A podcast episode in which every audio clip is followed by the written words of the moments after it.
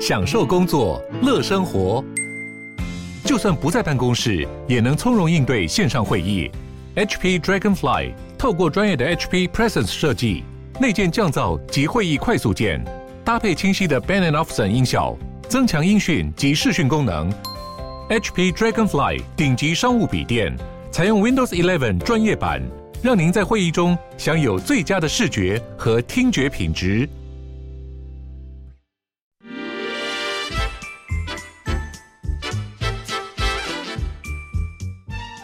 健康的身体，才有健康的生活。名医安扣专业医师线上听诊，让你与健康零距离。听众朋友早安，这里是九八新闻台 FM 九八点一，欢迎您收听每个星期一到星期五上午十一点到十二点播出的名医安扣节目。我是家医科医师宋晏仁。那，呃我们本来呢，这个节目同步会在 YouTube 播出，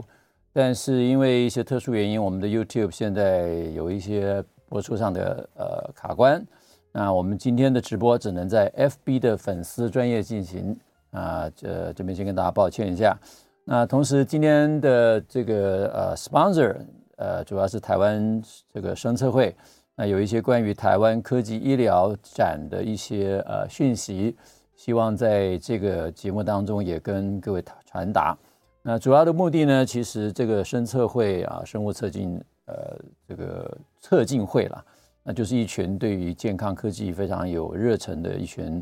呃科学家、企业家共同组成的一个团体。那主要的目标是为了台湾有一个更健康的未来，更呃未来更好的医疗先进科技的发展。那全台的指标人员跟医护人员，其实呢，每一年大概都会用心筹备这样的一个呃健康大派对。那在现场会有医护专家呃来提供一些比较正确的健康观念，那也会有一些现场的咨询的场域来解答新型疾病的治疗方式。我自己呃过去也曾经常常参加呃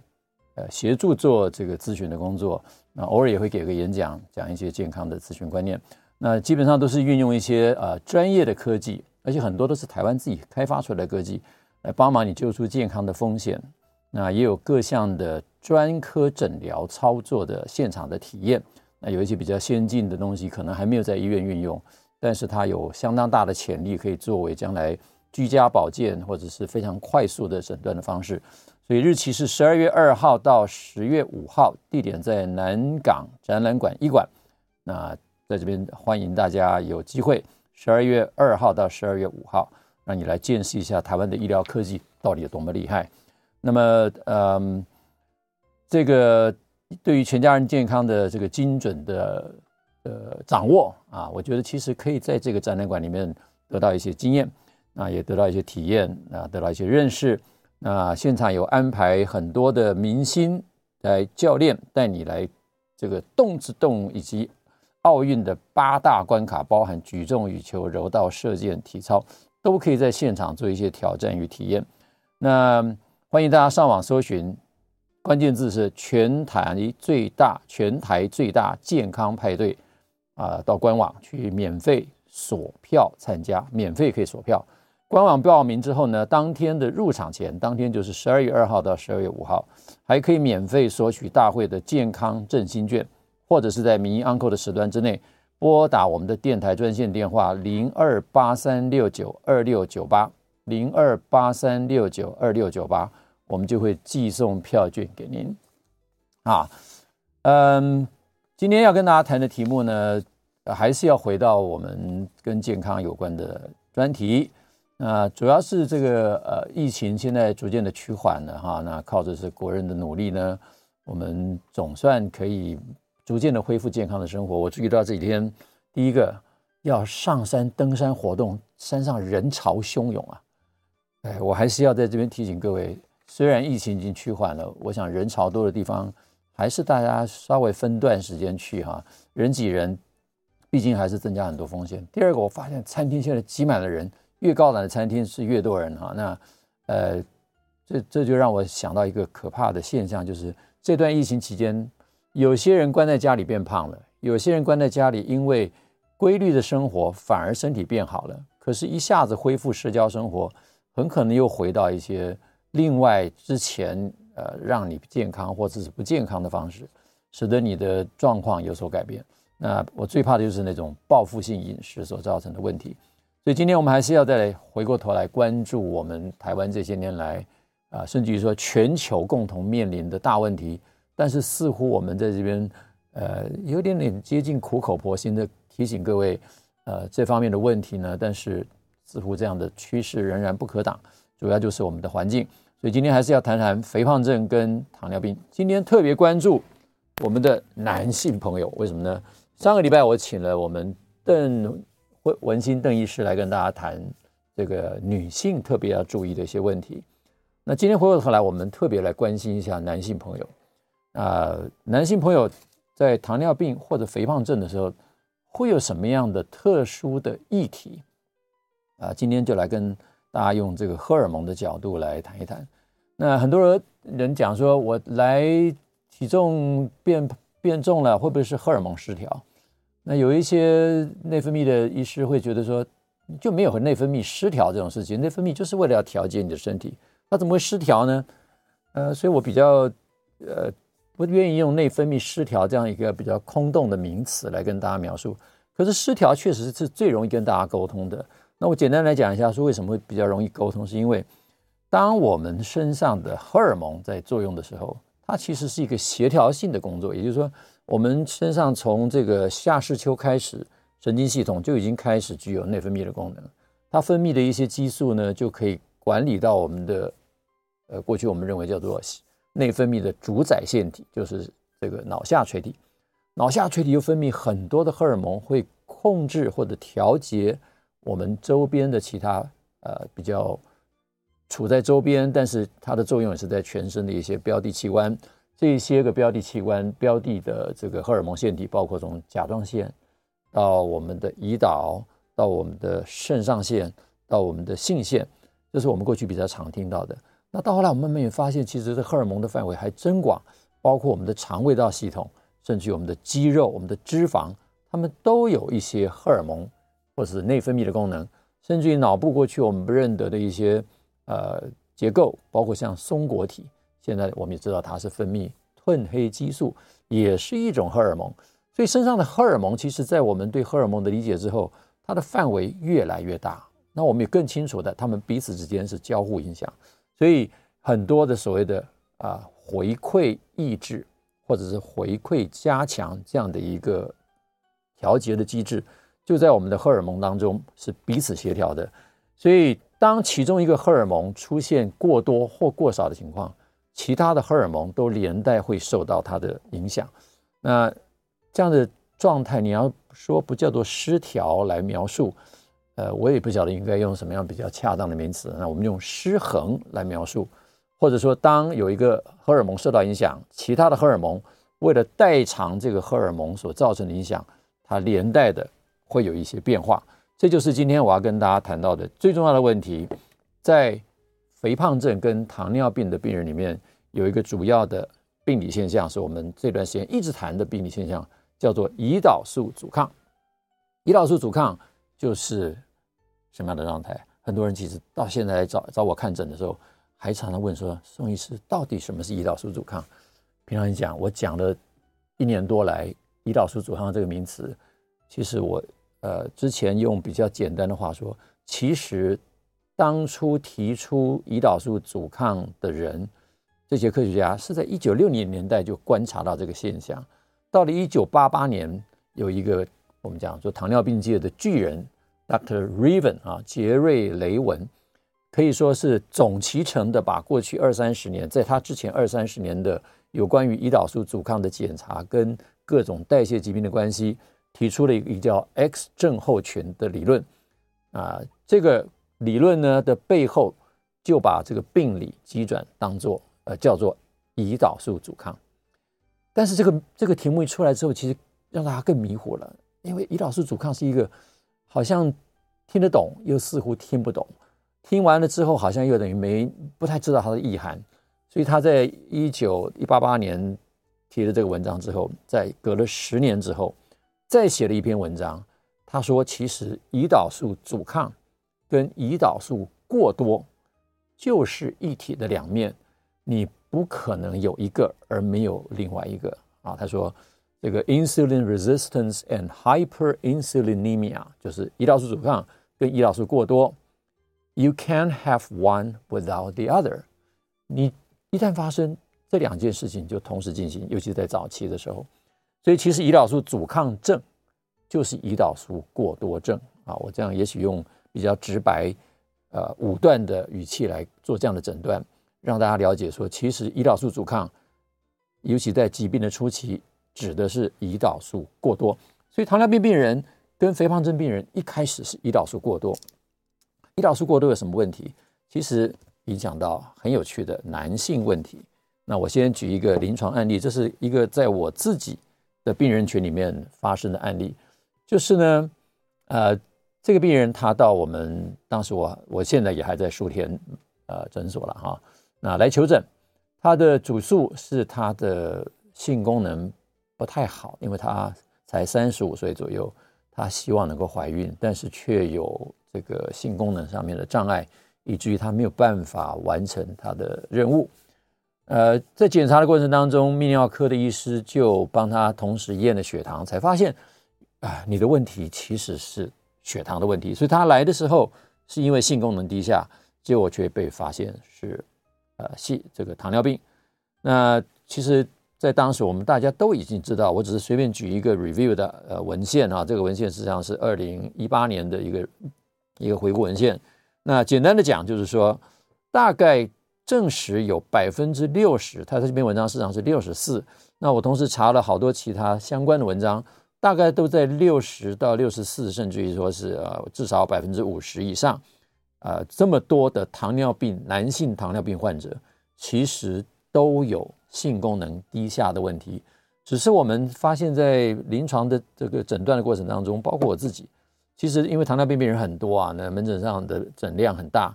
其实很少有机会去深入探讨他生活品质的问题，也很少有机会去问到他性功能的问题。病人呢，也常常羞于启齿，把性功能这个问题提出来。那今天要解决的，我今天特地拿这个题目来谈，要解决的不是性功能异常的问题，而是说，当伴随有性功能低下的时候，他的治疗策略其实就多了。一个一个方向，也就是说，今天我们不是只有控制血糖而已，还可以透过调节他的男性荷尔蒙，而达到更好的血糖控制，甚至于减缓他的呃胰岛素阻抗的恶化。所以这个重要的观念就是说，呃，发现呢，性功能障碍在四十五岁以上的患者很常见。并且与胰岛素的睾固酮的低下是有关的。那除了糖尿病之外，肥胖症患者也经常有这个现象。那呃，各位都知道，我现在聚焦的两大代谢性的疾病的主题，一个大概就是糖尿病，一个是等于说还没有发生到糖尿病的这个症状之前的另外一个主要症状，就是肥胖症。那我刻意用这个症状来描述这两个现象，而不用疾病来描述这个现象，是因为我个人认为，我们现在把糖尿病归类为疾病，把高血压归类为疾病，把高血脂或血脂肪异常归类为疾病，甚至于痛风归类为疾病，肥胖这两个字藏到后面那个症，肥胖症，呃，大家都不愿意讲，但是世界卫生组织早就把它归类成为病。可是在我看来呢，我认为我我非常。推崇雷文教授在一九八八年里面所认为的这些代谢性疾病，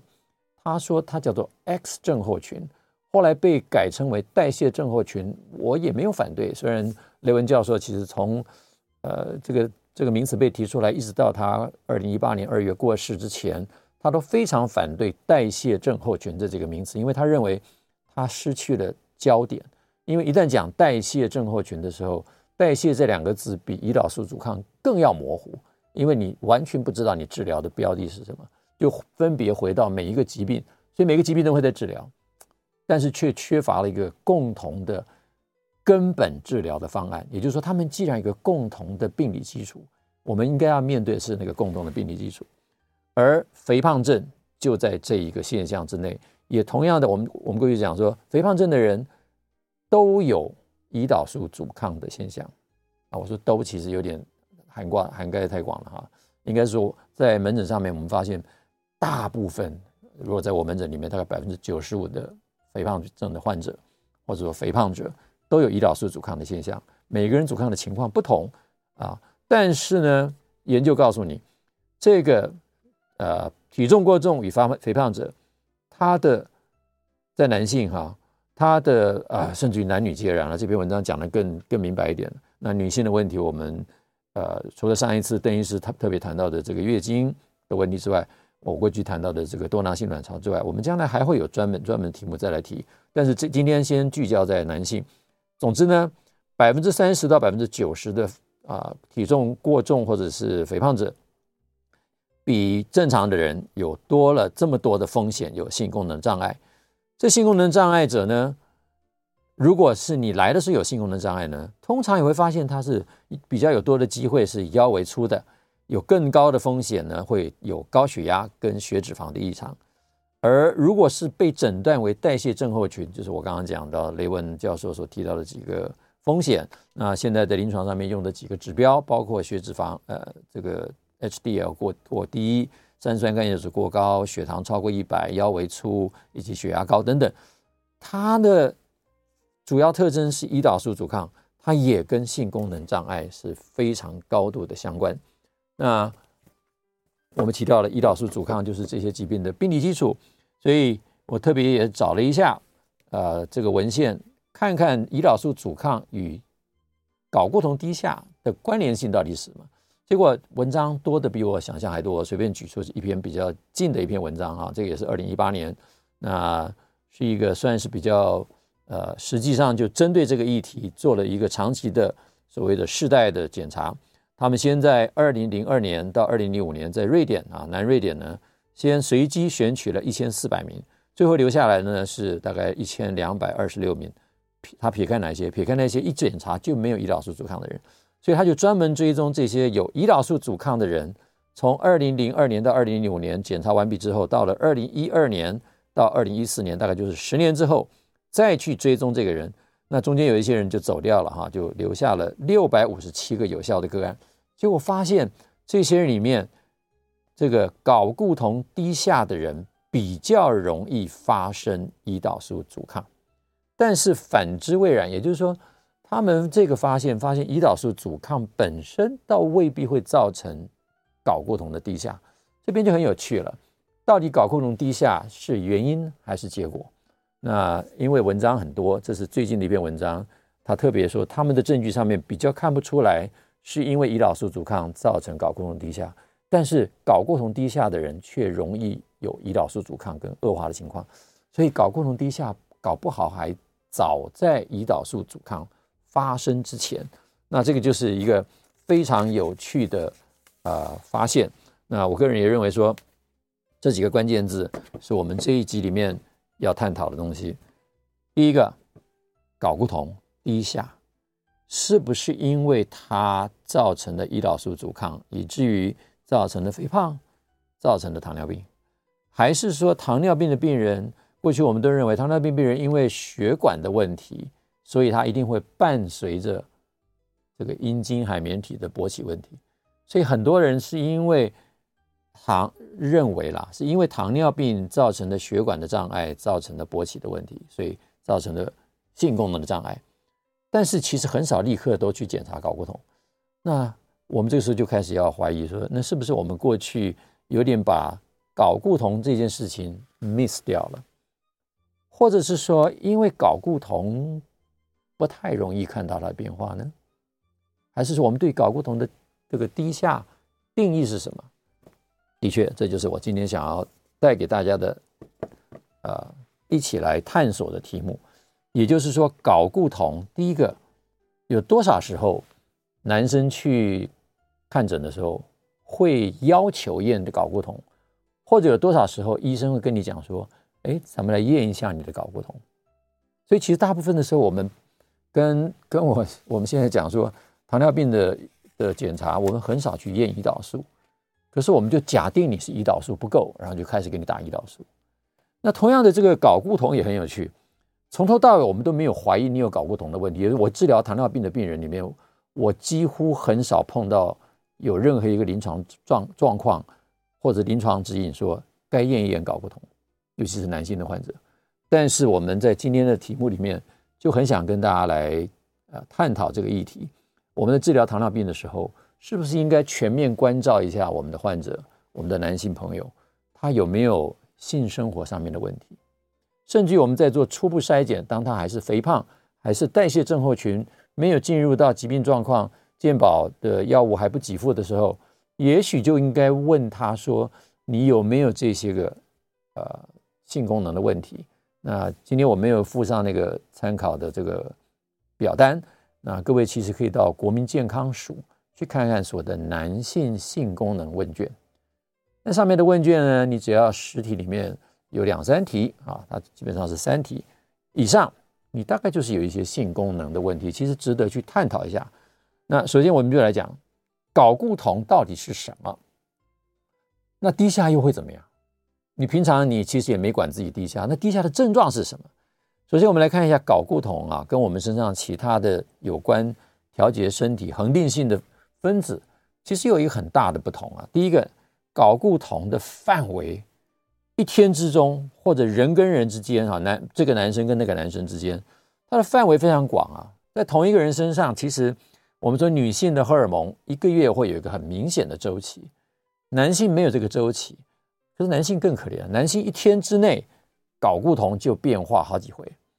啊。随着你的周边的环境，随着你碰到的情境。随着你的饮食，随着你当时的运动状态，睾固酮其实都在变化。它的范围呢，可以从两百七到一零七零，都被认为是自然状态之下被检测到的范围。高达多少倍呢？高达四百多倍的差距。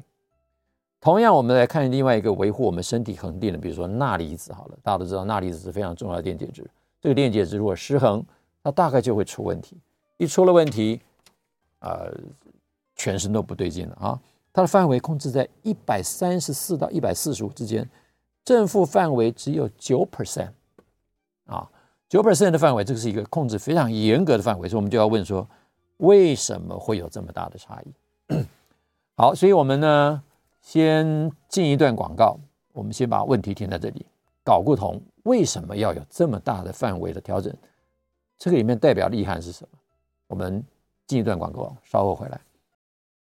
听众朋友早安，欢迎您回到九八新闻台名医安客节目的现场。呃，我是家医科医师宋燕仁，今天负责呃跟大家谈一个跟男人有关的题目。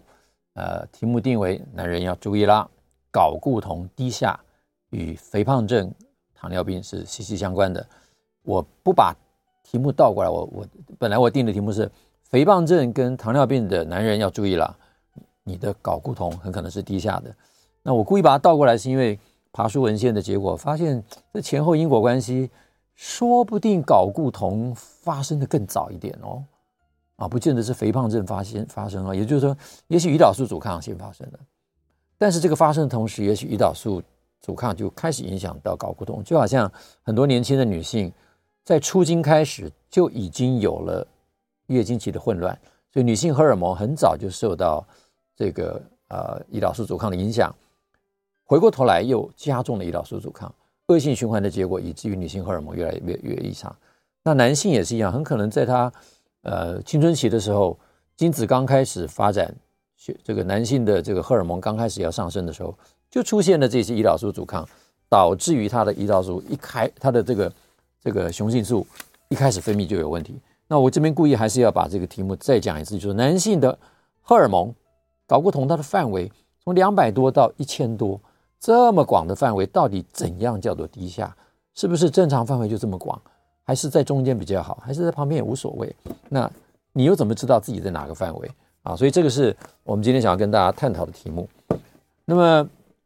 睾固酮浓度其实有个几个因子会影响它。那呃，这几个都是有文献支持哈。那因为呃今天的 slide 比较多，所以我只把 QR code 放在这边，各位扫一下就可以看到这里面大概所提到的几个文章，那都是最近几年的文章。呃，之前其实有很多类似的文章，这个应该有很多人觉得这是老生常谈。但是即使是老生常谈，我们认为这些都是一个呃很重要的学术上的观察、科学上的观察。发现第一个，体能训练与表现，我故意写这样比较模糊，意思是说，其实这是两者好像相互相成，也就是睾固酮高的人好像有比较好的体能训练的结果与表现。可是体能训练的结果，你如果很认真去训练，好像也会提高睾固酮的量。这两者似乎是互相影响的。所以我们说哪些东西会影响它，以及睾固酮的功能，是二者互相为为这个呃相互为用。第二个是情绪跟认知，认知就是你对事情的判断力、注意力、聚焦力、解析力，以及最后分析执行的能力啊。情绪就是你的稳定的程度。过去我们曾经有人讲说，睾固酮就是一个攻击性的荷尔蒙，睾固酮太高的人是不是会非常暴力，看起来就很凶暴？答案刚好是相反的。这些年的研究刚好发现，睾固酮比较高的男性，或者是睾固酮低下的男性，当他补充了睾固酮之后，他表现得更加的温柔，尤其是当女性出现的时候，他的那个男性的那种，呃，想要保护，不能说保护弱势，就是他想要照顾这个女性，他或者是为了取得这个女性的这个喜欢，他变得更加温柔。所以其实睾固酮的低下跟情绪是有关的。那倒过来也有一些文献发现说，如果你去进行一些呃聚焦的训练，比如说静坐。做一些情绪的管理，你的睾固酮也会升高，所以这是两者互相呃影响的一个一个面向，是一个非常有趣的。第三个是社经地位，有人说这个睾固酮比较多的人比较会赚钱，所以很多人就讲说，我们现在企业界好几个那种大大咖，看起来都是搞固酮很强的，对不对？都年纪很大再娶，都还可以生好几个孩子。那也有人说。搞固同也会因为你去奋力向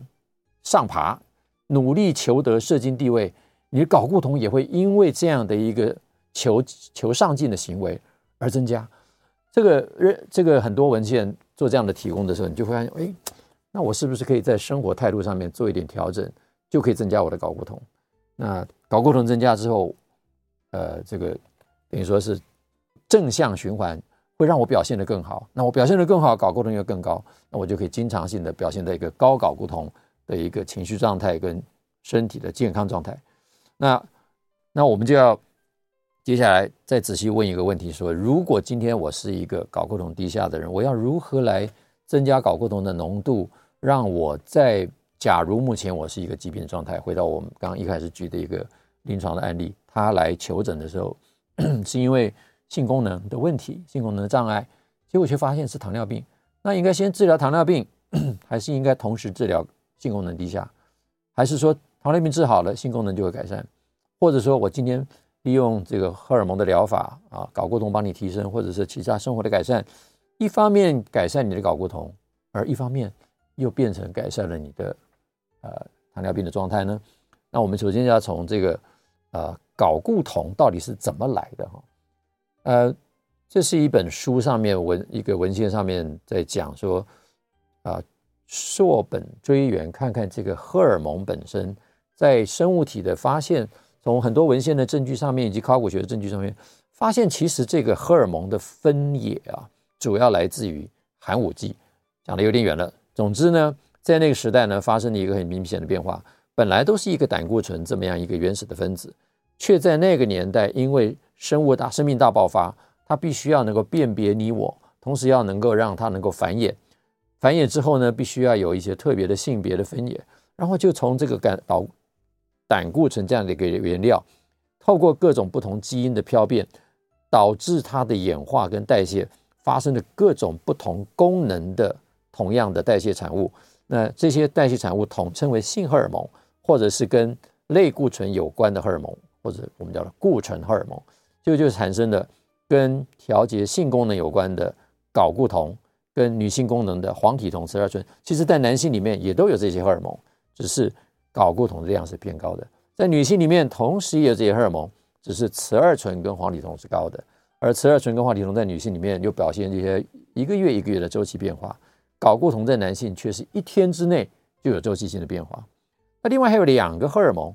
一个呢是对抗我们的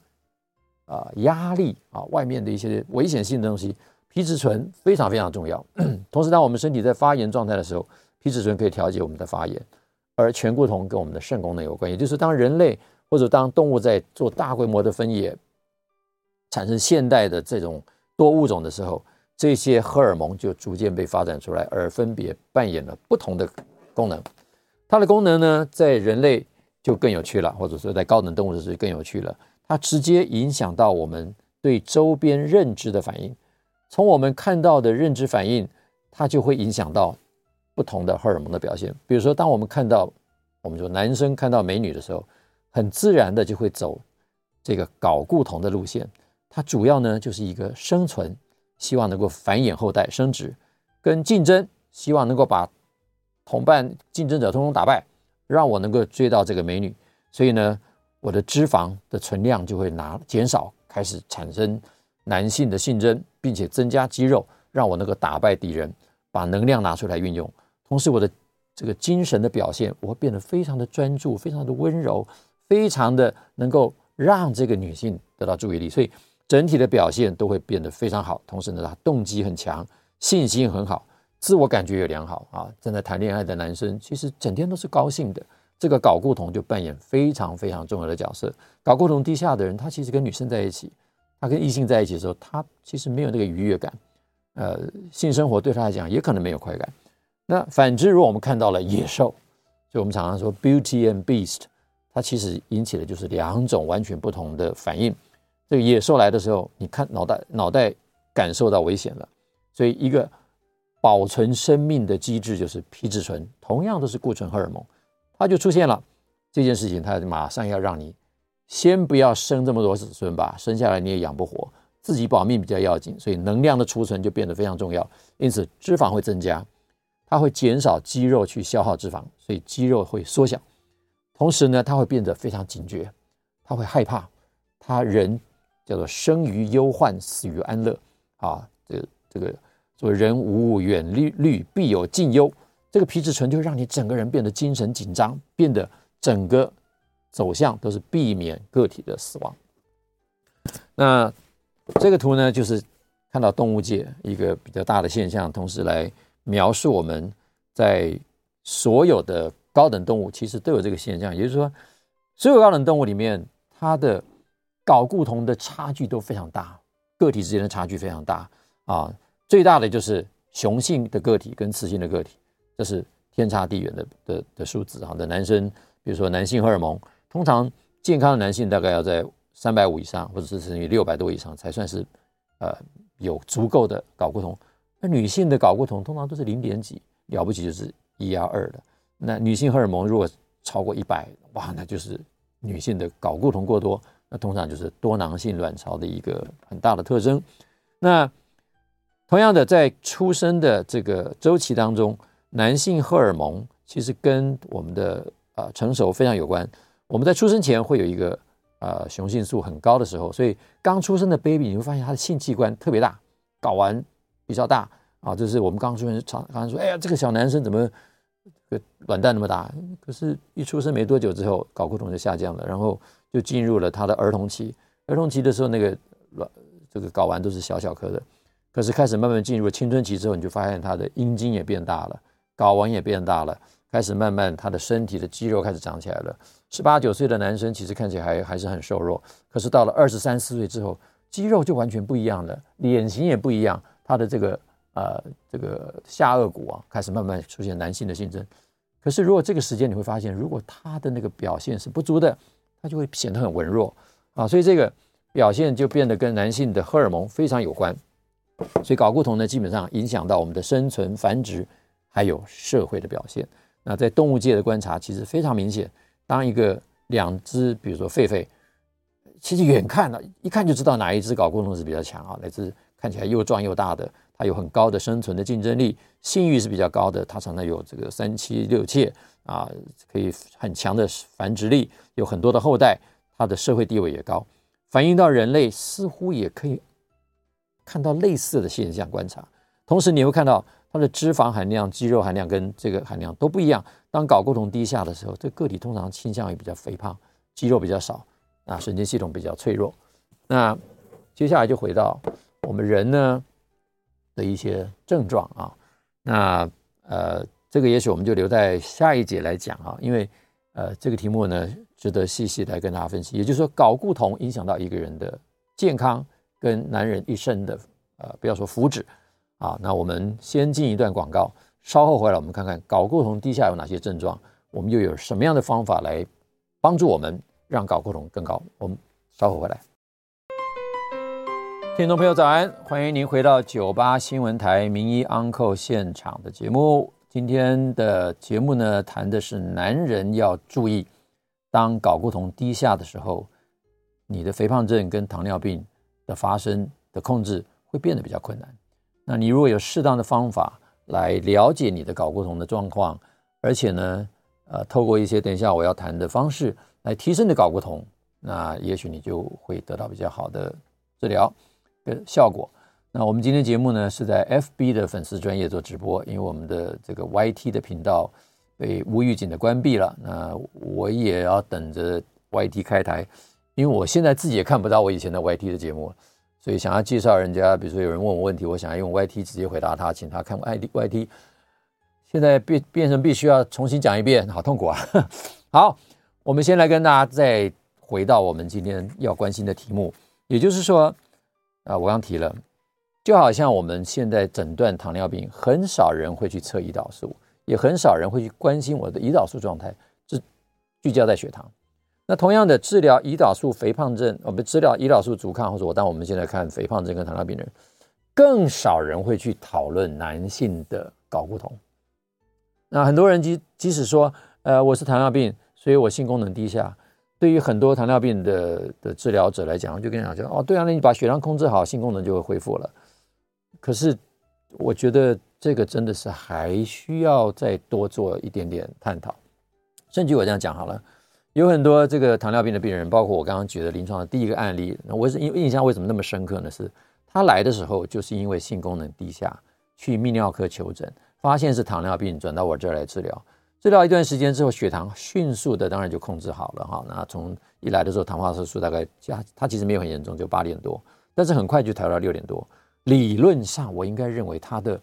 这个性功能低下的症状也应该改善了，可是他来跟我抱怨的问题就是现在讲的。他说：“医生，我觉得我最近好累，好累，怎么睡都睡不饱，所以极度的倦怠、乏力，而且呢，他说我情绪非常的低落，我一点斗志都没有。那他当然本来就是性欲缺乏，重点是他就算有性欲，他也没有办法完成他的任务。除此之外呢，他开始真的进入焦虑的状态，他甚至于觉得他自己得了忧郁症，那他睡也睡不好。”而且他觉得他工作开始表现变差，他无法集中注意力。那这些现象其实在很多的文献里面都提到。所以呢，这个盛行率据估啊，大概百分之四十哦，不是只有糖尿病病人啊。其实以现代生活里面，如果去筛选一下，如果要定义什么叫做睾固酮低下呢？呃，等一下我会给各位一个定义，盛行率高达百分之四十哎。那我在这边其实。就是这篇文章，它其实就稍微回顾一下我们这个睾固酮发生的历史以及它的功能的发现啊，其实还蛮有趣的。呃，你可以想见一百多年以前的医生，这个天马行空，什么事都敢做哈。那这个一八八九年的时候，这个啊法国的这个这个医师叫 Charles Eduardo Brown Sequard，我也不知道怎么念了，可能不见得是是法国的，它上面这个一应该有一撇，可是我的那个呃文书软体打不出来。那他当时是从天竺鼠啊，guinea pig 的睾丸里面去萃取，萃取了一些液体之后，他就直接打到他自己身上去。他打完之后发现，哇塞，他自己的肌肉强度跟精神状态变得特别良好。他就认为这个睾固酮里面，这个睾丸里面一定有一些东西是可以让人有这样的一个生理上的改变。那到了一九三五年的时候，这个是真正分离它，就是从这个 testes 啊，他当时叫 testes 分泌出来这个一个化学的物质。并且把它命名为 testosterone。那到了一九四零年代呢，这个 testosterone 就已经被拿来应用在治疗这些所谓不知名的症状。就当时就已经有些男生来的时候就是莫名其妙的这个乏力，所以这样的一个治疗呢，就在当时就被发现说，原来睾固酮有这么一个治疗的模式。可是后来为什么睾固酮的治疗被大家曾经迟疑了好一段时间？这就牵涉到一个诺贝尔奖得主，他其实就发现睾固酮，他因为这个研究。而发现的睾固酮荷尔蒙跟癌症的关系，所以有一段时间睾固酮被跟摄护腺癌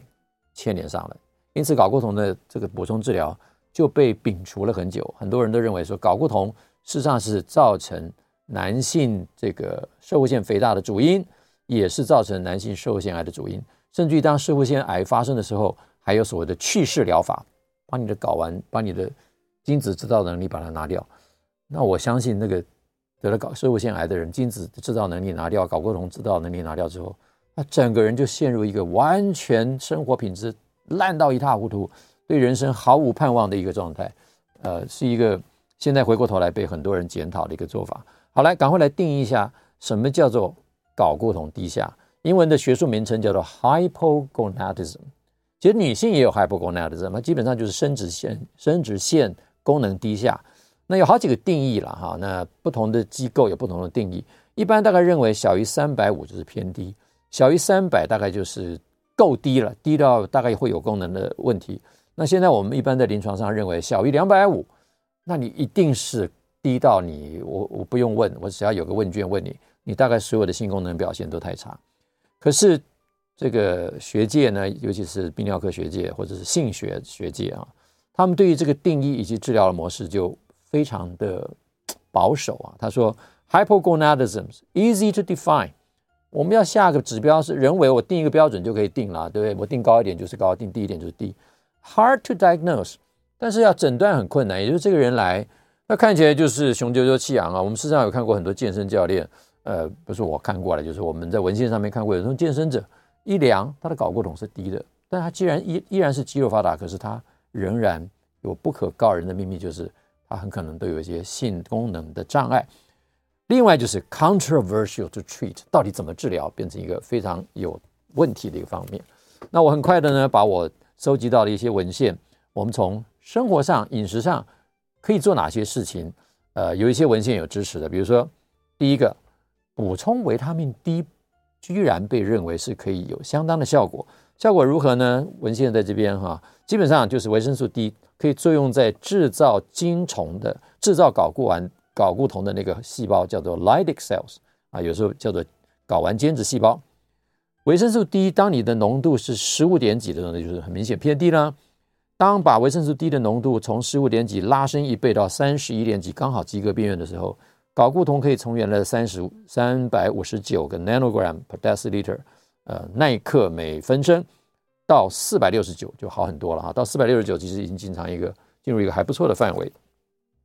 第二个呢是取来取之也很容易，镁离子如果能加上运动会更好，或者是锌离子都有相当的文献来支持说这些东西其实跟呃睾固酮的量是息息相关的。